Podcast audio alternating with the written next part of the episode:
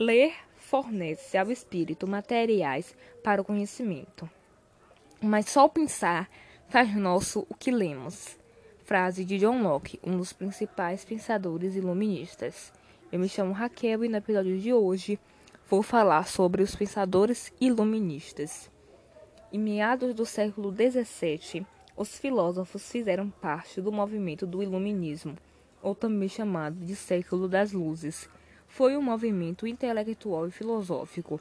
Eles definiam ideias como liberdade, progresso, tolerância, fraternidade, governo constitucional e separação de igreja barra Estado. O iluminismo ocorreu na Europa. Os teóricos do iluminismo contribuíram com diversas obras. Os principais filósofos iluministas foram John Locke, Voltaire, Jean-Jacques Rousseau, Montesquieu, Denis Diderot e Adam Smith. A maioria deles compartilhava da mesma ideia central, mas cada um contribuiu de uma forma diferente para o movimento. O iluminismo surgiu após o renascimento cultural. Os pensadores iluministas queriam trazer para a humanidade a luz da razão. Iam contra o domínio da Igreja Católica e da monarquia absolutistas, defendendo o uso da ciência e da razão. Muitos deles eram contra a religião instituída, porém não eram ateus. Eles acreditavam que o homem chegaria a Deus por meio da razão. Alguns governantes europeus incluindo Catarina II da Rússia, José II da Áustria e, e Frederico da Prússia. Tentaram aplicar o pensamento iluminista sobre a tolerância religiosa e a política, o que se tornou conhecido como absolutismo esclarecido. Agora eu vou falar um pouco sobre os principais iluministas, suas obras, suas ideias e no que eles acreditavam. Vamos começar com John Locke. Ele era inglês, defendia a liberdade de expressão. Era considerado pai do liberalismo e fundador do empirismo. Ele acreditava que o homem era uma folha em branco, que se preenchia com a experiência. Sua principal obra foi Ensaio sobre o Entendimento Humano. Locke não acreditava que Deus tinha poder sobre o destino do homem. Isso, naquela época, era um escândalo. Já o Voltaire era um filósofo francês. Ele teve a imagem marcada como símbolo da Revolução Iluminista, que depois influenciou a Revolução Francesa.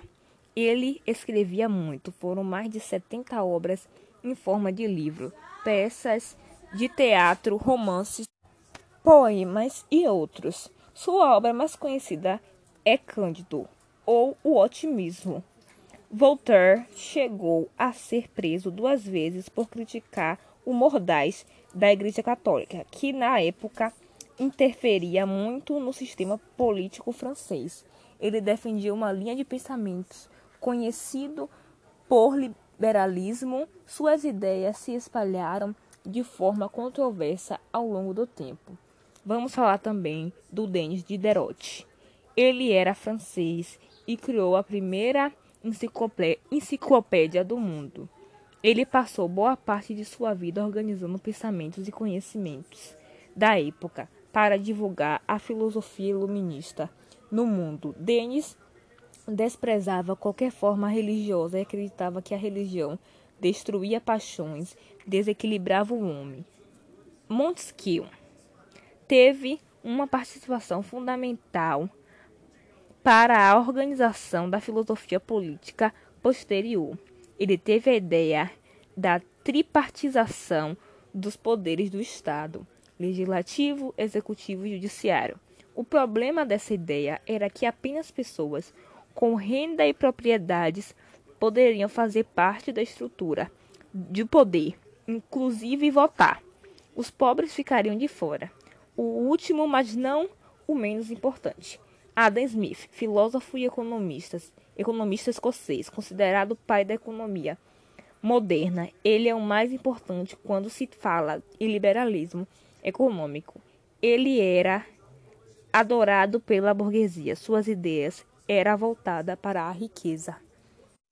A sua obra mais conhecida foi Uma Investigação sobre a natureza e a causa da riqueza das nações, que continuava, continuava, continuava sendo usada como referência para gerações economistas.